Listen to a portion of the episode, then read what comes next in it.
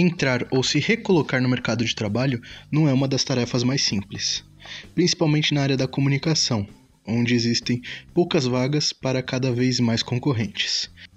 Então se liga, porque no episódio de hoje eu vou estar com a Maria, da página Comunique Cria, para dar várias dicas de como melhorar o seu currículo, portfólio ou candidatura para aquela vaga tão desejada.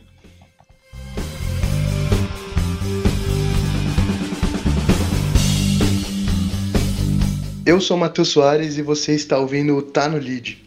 E hoje eu estou aqui com a Maria Eduarda Souza Macedo, da página no Instagram e grupo no Facebook Comunique e Cria, para falar um pouquinho sobre como se colocar ou recolocar dentro do mercado de trabalho da comunicação. E aí, Maria, tudo bem com você? Tudo bem, Matheus.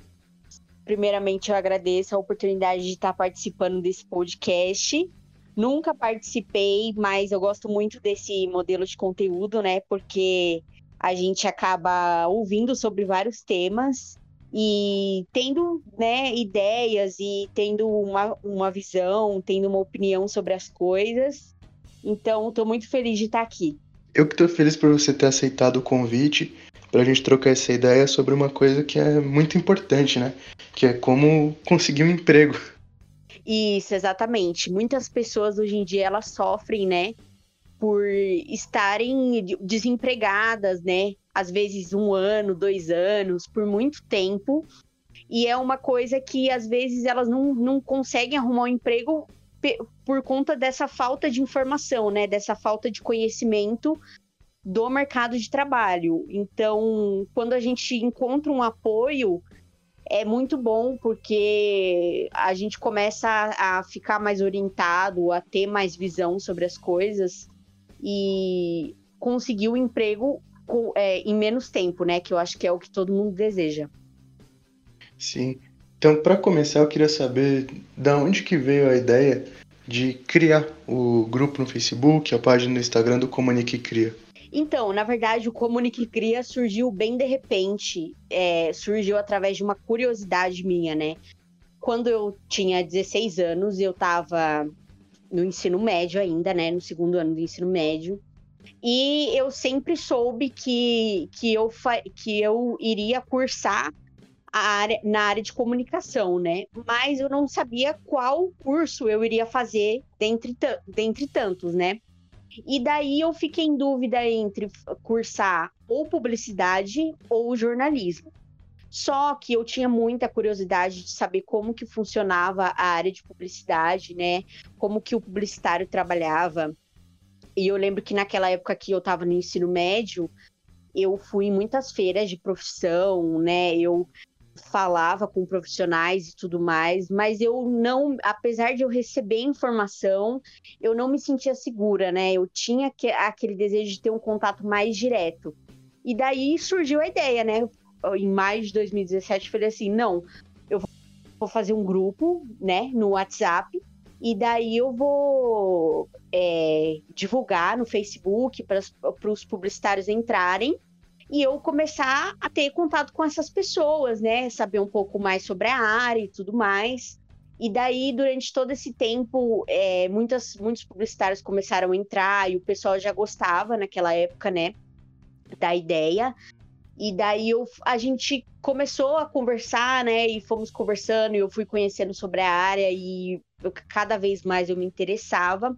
Até que alguns membros começaram a divulgar vagas de emprego, né? E daí, depois de um tempo, eu vi que as pessoas tá, que aquelas pessoas estavam conseguindo entrevista através daquelas vagas, né? E eu achava muito interessante, algumas pessoas até se, reco se recolocaram. Então eu, eu falei assim, nossa, muito legal isso. Aí eu decidi abrir a, o grupo, né, que era até então era voltado só para a área de publicidade e propaganda, que é o, o curso que eu quero até agora quero fazer, né? Mas é, também abrir para jornalismo e para todas as áreas da comunicação. Aí, é, eu ainda, nesse tempo, eu ainda não tinha um nome para o grupo, né? Eu não tinha, eu, eu nem lembro mais, eu nem lembro que título eu colocava, mas era algo relacionado à comunicação e tudo mais. Aí eu comecei a perguntar pro pessoal, não, a gente precisa colocar um nome próprio, né, desse grupo e tudo mais, para ficar uma coisa mais legal, assim, de o pessoal ver, o pessoal se identificar.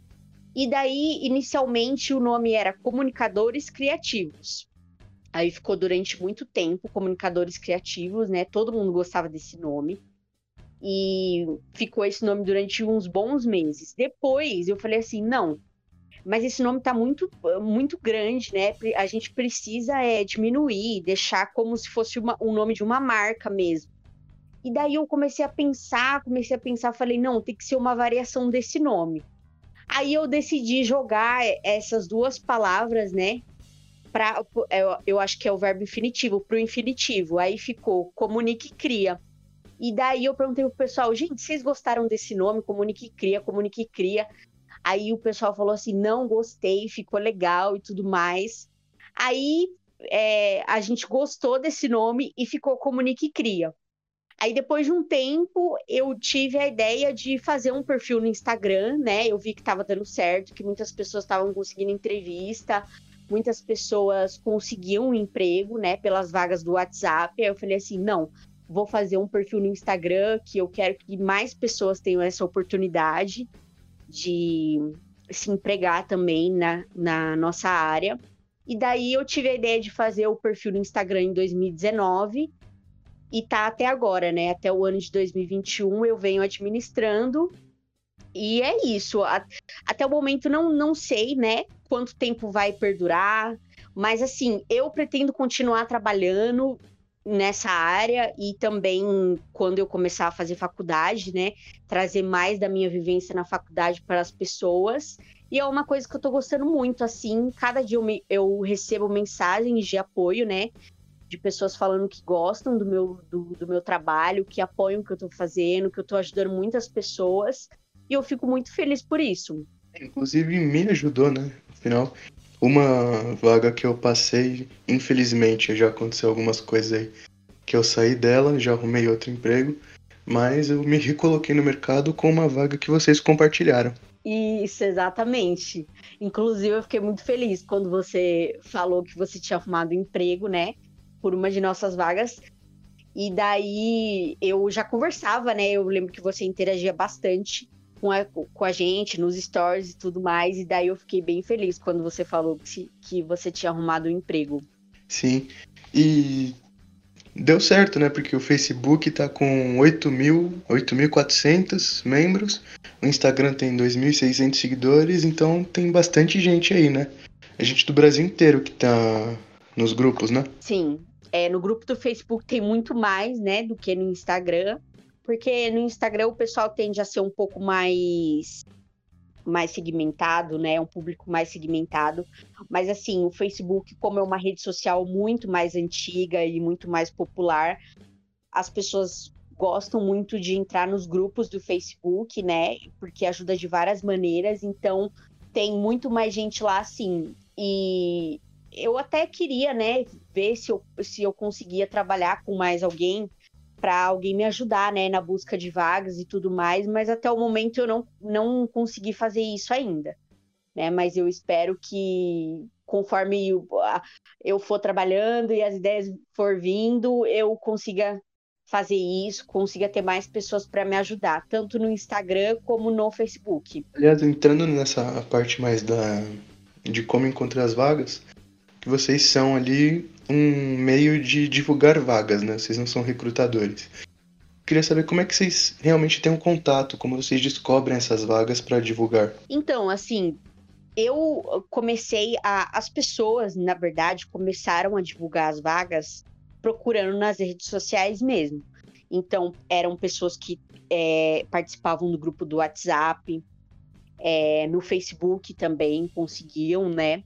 E também no LinkedIn hoje o que eu mais, aonde eu mais procuro as vagas é no LinkedIn, porque o LinkedIn ele é, a proposta dele é muito legal e eu tenho conexão com várias pessoas da área de comunicação, né? Por, pelo meu contato ser bem grande, por conta do Comunique Cria.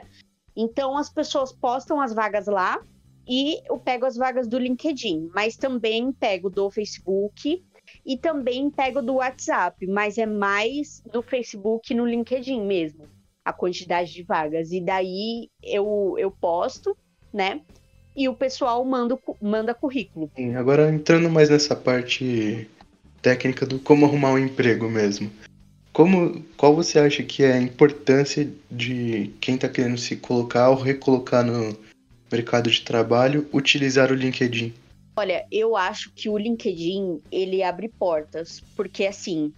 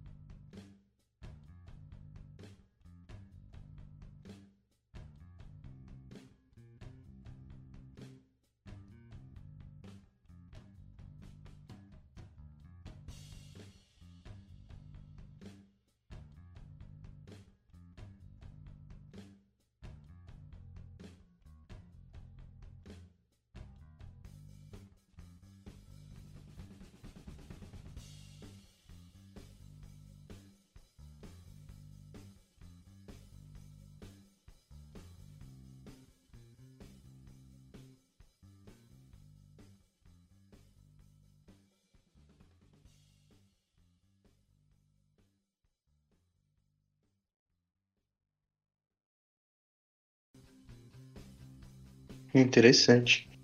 E para quem não tem tanta familiaridade ainda, ainda vai entender como é que funciona o LinkedIn, ainda tem o bom e velho currículo, né? Porque muitas vagas abrem com um e-mail ali específico para mandar o currículo, portfólio. Então eu queria saber que dicas que você dá para que as pessoas consigam montar um currículo legal assim para quem é da área de comunicação ou um portfólio e qual você acha que é mais importante a pessoa focar, o currículo ou o portfólio? Olha, eu acho que para a área de comunicação, é, mesmo sendo comunicação, eu acho que o mais importante é o seu currículo, né? Porque ali no seu currículo tem as informações, o que você fez, né? A sua experiência, se você tem formação acadêmica ou não. Isso para a empresa pode ser muito relevante. Então, eu acredito que é o currículo mesmo.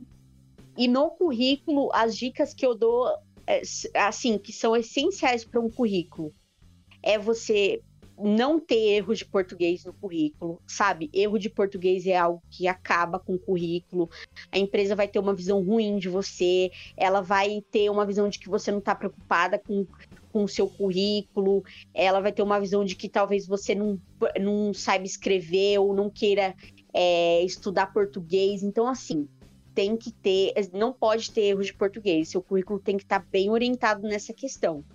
Outra coisa também que é muito importante é você ter um currículo sucinto, né? O que para as pessoas que têm muita experiência é muito difícil fazer um currículo sucinto, porque a pessoa pensa, nossa, eu já fiz curso disso, eu já fiz curso daquilo, né? Eu trabalhei em cinco empresas e tudo mais. Mas assim, o seu currículo, ele tem, de, ele tem que estar tá de acordo com a vaga que você vai se candidatar. Então você tem que ver o que, que a vaga está te pedindo, né? O que, que ela está querendo, é, querendo de você como profissional. Baseado nisso, você vai colocar suas experiências e a sua, o, o seu curso, né, provavelmente que sirva para sua função e colocar no seu currículo de maneira sucinta. Uma coisa também que está sendo muito aceito, né, hoje em dia, no currículo, que as empresas gostam muito, é você fazer um resumo profissional bem no início do seu currículo.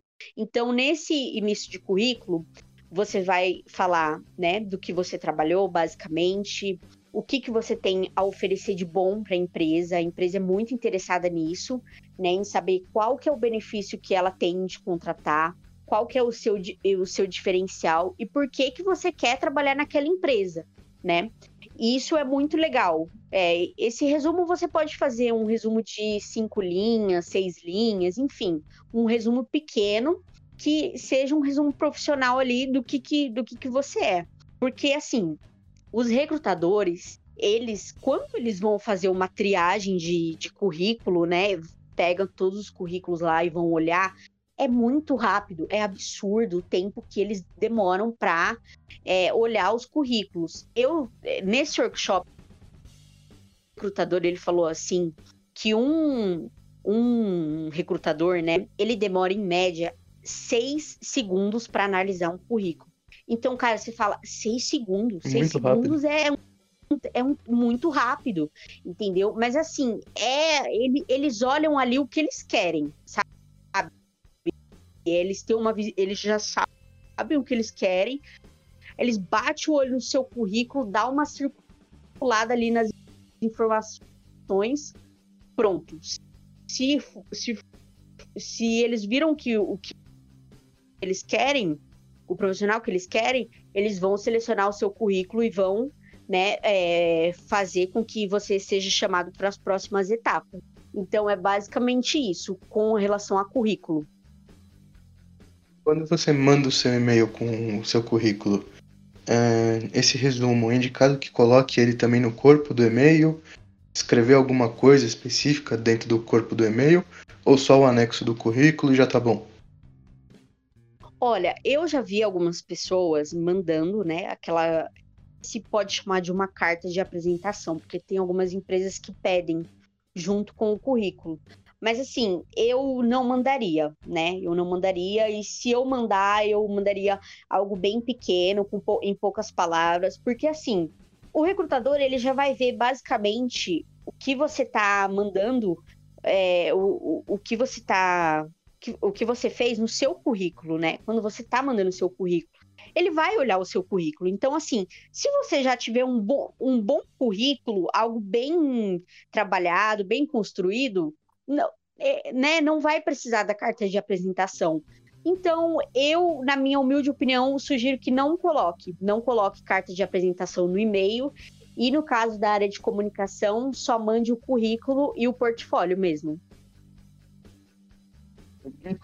Para montar um, um portfólio, o que, que você acha importante? Que critério você acha que as pessoas têm que usar para montar um portfólio? Principalmente na área de comunicação, que às vezes o, a pessoa pode ser redatora, pode ser social media, coisas que não tem nada a ver uma área com a outra diretamente assim. É um portfólio para cada área ou faz um portfólio grande com tudo com todos os trabalhos? Olha, eu acho melhor é assim, é que assim, eu não sou formada em comunicação, né? Eu não sou formada em publicidade nem nada. Mas eu acredito que seja melhor você fazer um portfólio para você pôr todos os seus trabalhos, né? Se você, se por exemplo, o seu cliente ele tá querendo seu cliente não, o recrutador, ele tá querendo uma coisa mais direcionada, né? Ele quer ver um trabalho em específico, então você vai orientar ele para aquele trabalho e vai falar para ele é, como que você está fazendo, né? Como que você fez, qual que foi a proposta e tudo mais. Mas assim, no geral, quando você vai fazer um portfólio, é bom que você coloque os seus melhores trabalhos primeiro, porque é aquela coisa, a imagem, né? É a pessoa bater o olho ali, se ela gostar, ela vai querer saber mais. Então, assim, Primeiro você coloca os melhores, os seus melhores trabalhos. Depois você coloca os outros, né? Agora, quanto ao, ao portfólio ser físico ou digital, por exemplo, depende. O pessoal da área de design gosta muito de um, uma pasta, né? Uma pasta física mesmo, para você apresentar para o recrutador ou até para o cliente mesmo. As pessoas gostam muito porque isso é um sinal de valorização do trabalho para quem trabalha com design.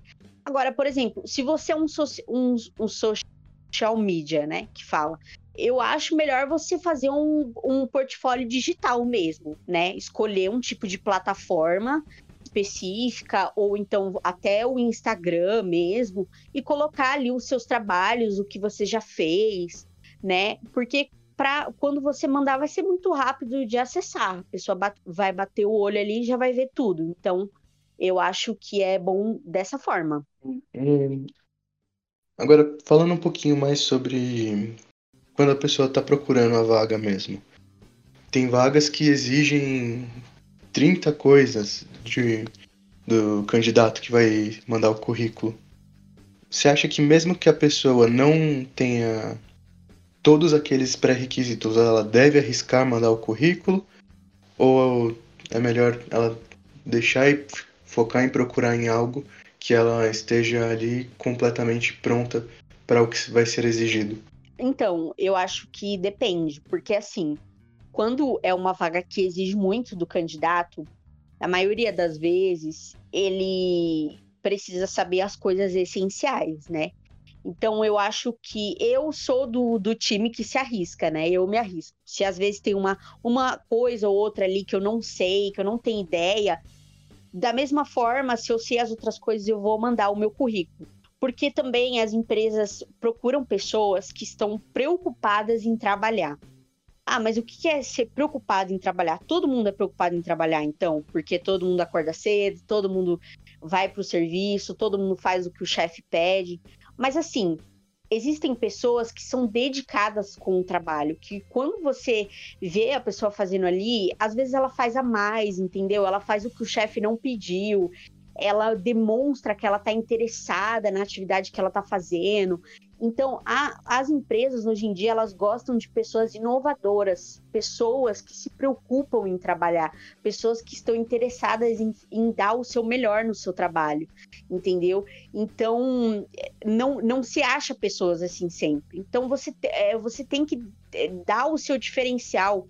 Às vezes, o seu diferencial é um trabalho voluntário que você fez, às vezes, o seu diferencial é alguma ideia que você teve, às vezes é, algum trabalho que você fez e você gostou muito e teve muito impacto, por exemplo, no seu curso, ou na sua faculdade, ou com as pessoas que você convive, sabe? De alguma forma você tem que demonstrar isso.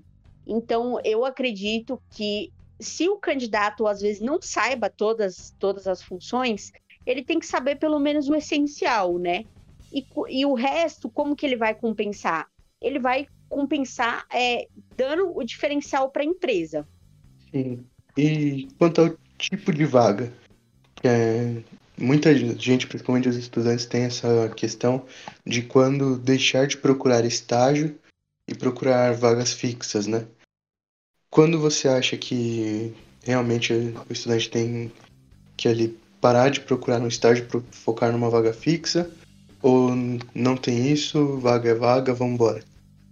Então, na verdade, tem sim. Quando você é estagiário, você não tem experiência, né?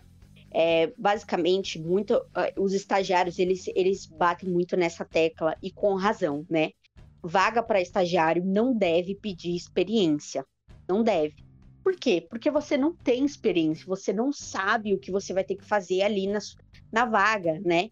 Às vezes no seu dia de trabalho, o seu chefe ele vai falar, ó, oh, você vai ter que fazer isso, vai ter que fazer aquilo. E assim, não dá para uma pessoa que não tem experiência fazer. Ela pode até aprender, mas ela vai ter que ter um apoio a mais. Ela vai ter que ter uma pessoa ali para ajudar ela, para estar tá ali o tempo todo com ela, né, falando é, como que ela deve fazer e tudo mais, qual o melhor caminho, os exemplos. Então, assim, o estagiário ele não tem experiência a pessoa que trabalha como CLT mesmo, né? Ela já tem que ter uma carga maior de trabalho, ela tem que ter mais experiência, né? Ela tem que saber mais como que ela vai administrar a rotina, as tarefas dela, o que ela vai fazer. Então, assim, eu oriento, se você está terminando a faculdade, se você já trabalhou uma, duas, três vezes como estagiário, não sei, né? Quantas vezes você trabalhou como estagiário numa faculdade, eu oriento a você já mandar o seu currículo do, do último semestre para o fim, já mandar o seu currículo para vaga para vaga CLT, né? Porque daí você já mostra para a empresa que você tá já com outro objetivo. Por lei, quando você está trabalhando como é, estagiário, você é estagiário. Quando você está trabalhando como CLT, você é CLT. Então, assim, o, a pessoa CLT ela vai ganhar mais, ela vai ter mais benefícios do que o estagiário. Ela vai ser realmente considerada como um funcionário, entendeu? É, ela vai ter uma carga maior de trabalho do que um estagiário, obviamente. Então, para quem está terminando a faculdade, eu oriento a procurar vagas eh, já com, com um viés fixo mesmo, CLT. Isso inclui a pós-graduação, que eu vi que tem um post dentro do Instagram de vocês falando sobre estágio na pós-graduação. Isso, o estágio na pós-graduação é uma coisa raramente falada, né?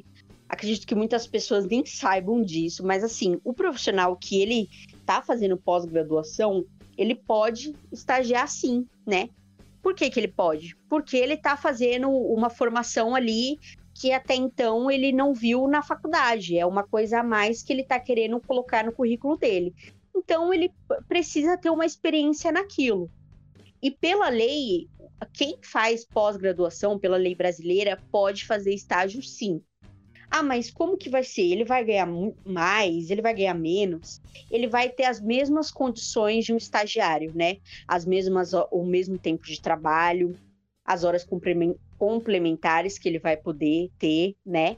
É o mesmo salário, é tudo igual. E o estagiário na pós-graduação, ele também, ele não precisa é, não precisa ser exigido dele a experiência, porque a, até então o que tá, o está sendo priorizado ali é a questão de ele trabalhar como estagiário na pós-graduação, então no curso que ele está fazendo, né? Então essa é a ideia. Então não é necessário experiência para quem está fazendo pós-graduação. Mas muitas empresas, né, muitas empresas, elas às vezes nem tocam nesse assunto porque realmente não é uma coisa muito procurada, uma coisa que muitas pessoas têm conhecimento. Então, às vezes a empresa nem está disponibilizando estágio para quem é pós-graduado, graduado, entendeu? Mas você pode mandar o seu currículo sim. Beleza, a pessoa foi, mandou o currículo, foi chamada para entrevista. Então, é, que passos você acha que são essenciais para a pessoa seguir quando ela já é chamada para uma entrevista? Olha, acho que o primeiro ponto se vestir adequadamente, né? É, por exemplo, existem empresas que quando você vai para uma entrevista, você pode ir com uma roupa mais informal, né? Você tem que procurar conhecer o critério da empresa. Tem empresas que não têm esse critério de roupa tão, tão formal né? Tem, tem empresas que aceitam uma, uma roupa mais, mais esporte, assim, né? Mas tem outras empresas que não, que prefiram que o candidato vá com a roupa mesmo é, social. Então, acho que o primeiro ponto é a roupa, né?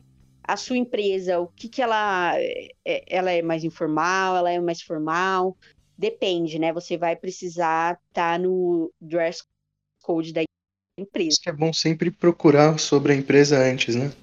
Isso, é muito bom. É muito bom você procurar sobre a empresa antes, né? Procurar conhecer um pouco sobre os valores dela, né? A forma como ela se apresenta, como ela trabalha, como que é o dia a dia, né? procurar se você conseguir é, perguntar para alguém que já trabalhou na empresa como que funciona o dia a dia, como que é a empresa, para você é, entender. Isso é muito importante para a entrevista. Então, agora, acho que o segundo ponto é a sua linguagem corporal, né? Quando você está ali, por exemplo, na, na, entrevista, você tem que ter uma postura, né? Geralmente uma postura mostrando que você tá aberta, né? Não se fechar muito, não cruzar muito seus braços, é, ou às vezes não ter aquela, aquela postura reta. Tem pessoas que se curvam, colocam a mão, a mão no rosto, apoia o braço em cima da mesa. Assim, essas coisas não são boas.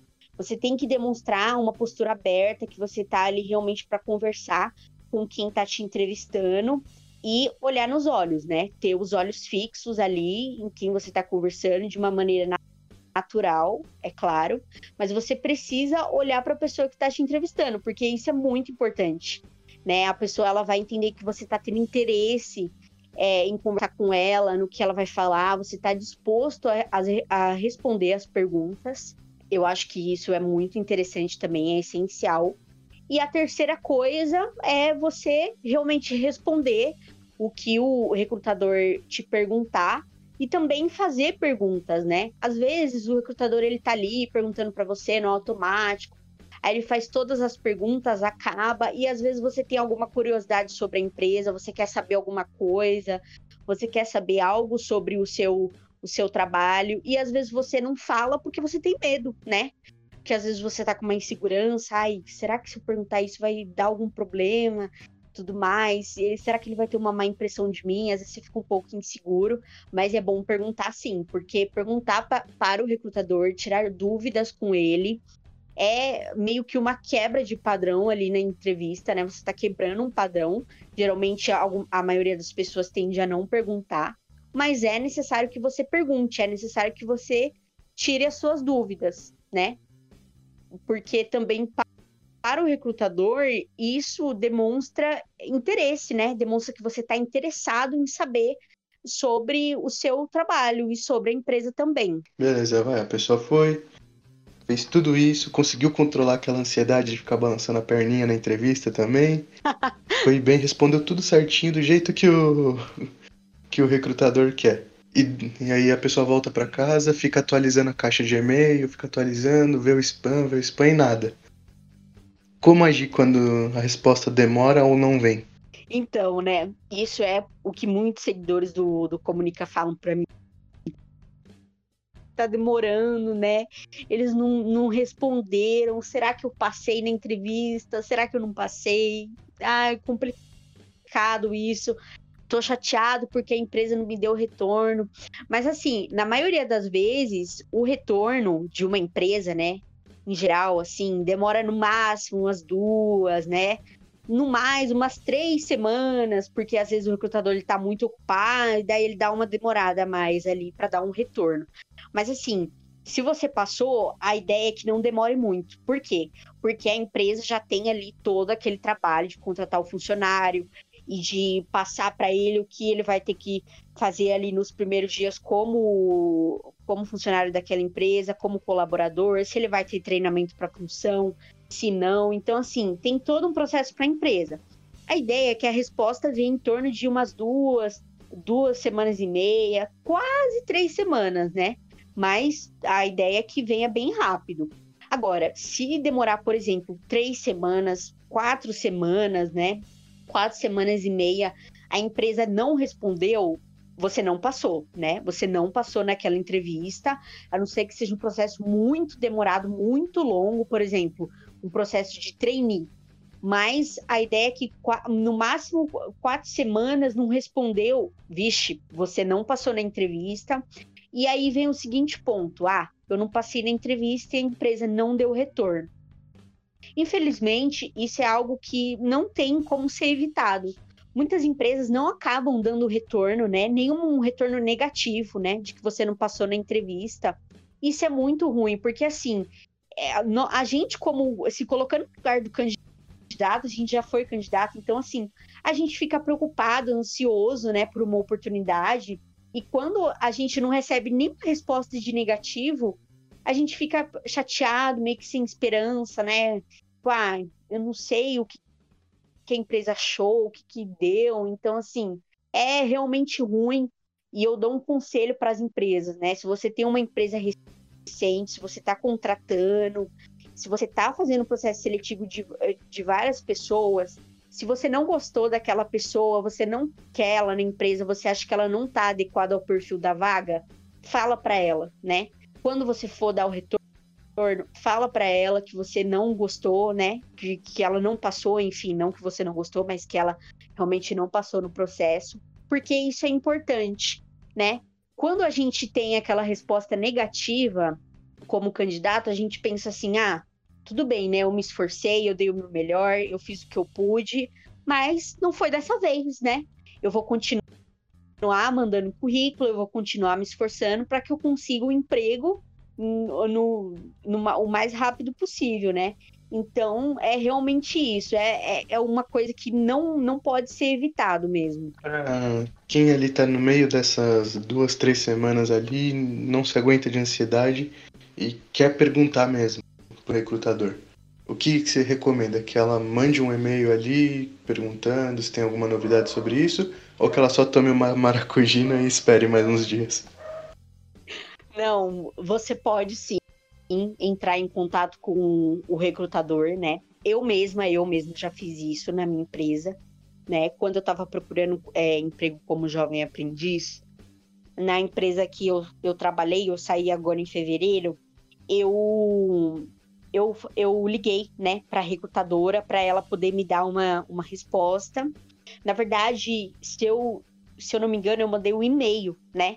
É, foi em torno de duas, duas semanas, mais ou menos, aí eu vi que eu não estava tendo resposta, e daí eu falei assim, não, vou eu vou mandar o um e-mail, né, para para ela para mim poder saber. E daí eu mandei um e-mail normal mesmo, perguntando qual que era a evolutiva e tudo mais da vaga, né? E daí eu mandei esse e-mail e ela me ligou, né? E quando ela me ligou, ela me ligou por volta das seis, sete horas. Aí ela falou assim: Olha, eu acabei de sair de uma reunião, né? Me desculpa, me desculpa o atraso e tudo mais. Mas eu tô ligando para você para te dizer que você é, passou na entrevista, né? Você passou no processo, mas o número de vagas ele não corresponde a, a, a ele não, não preenche, né? O número de vagas não preenche o, o seu perfil. E a gente é, preferiu contratar outras pessoas, né? Como jovem aprendiz. E se eu não me engano, foram duas ou três pessoas que eles contrataram, né? E eles falaram assim para mim, olha, né, se tiver uma oportunidade, se surgir uma oportunidade, a gente manda, a gente liga para você para te contratar. E daí foi o que aconteceu. Depois de alguns meses, a empresa foi lá e me ligou. E daí eu trabalhei, né, na área de, de atendimento, mas não era na área que eu tinha feito a entrevista. Era uma outra área que estava disponível, eles me contrataram como jovem aprendiz. Então, assim, isso é perfeitamente normal, né? Você pode sim ligar, só que a ideia é você não ficar ali muito em cima do recrutador. Porque se você mandar muito e-mail, ligar demais, assim, eles vão ter a impressão de que você é muito ansioso, muito desesperado, e isso não é bom. O, o legal é você manter a neutralidade, o andar natura, natural das coisas, né? E daí você espera uma resposta. Já vou agradecer aqui, né? Já tem um tempinho considerável aqui para o episódio não ficar muito longo também. Obrigado, Maria, por ter topado participar aqui, ter essa conversa comigo. E agora, se quiser divulgar um pouco das redes sociais aí do Comunique Cria, das suas próprias, fica à vontade. É, então, eu não utilizo muito. O meu Instagram pessoal é bem raso, assim, né? São poucas fotos, eu não publico muita coisa lá. Então, assim, uh, eu quero agradecer primeiramente, eu que, agradeço, né, por ter participado desse podcast. Eu acredito que vai, vai ajudar muitas pessoas, até pessoas que não sejam da área de comunicação. Inclusive, se você quiser mandar esse podcast para as pessoas que não são da área de comunicação, você pode também, porque ele serve, né, para outras áreas. E a rede social, a, o Instagram do Comunique Cria é arroba Comunique Cria, tudo junto, né? E o Facebook, o grupo de vagas do Facebook é Vagas Comunique Cria. É só você digitar que já vai aparecer lá. E a ideia é que eu, eu posto sempre muito mais vagas lá no Instagram, né? Então, se o pessoal puder acompanhar lá pelo Instagram, é melhor. Mas lá no, no grupo mesmo de, de vagas do Facebook, eu publico algumas vagas lá no dia também. Perfeito. Bom, eu sou o Matheus Soares, você me encontra no Instagram, no Instagram como arroba Mateus. Lembre também de procurar no Instagram o arroba onde toda vez que sair um episódio novo, vocês vão ter um post lá para poder encontrar na sua plataforma favorita de podcasts. Assine o feed em qualquer plataforma. Lembre de compartilhar o episódio com seus amigos. E também lembre-se, tudo que você precisa saber está no lead. Até o próximo episódio.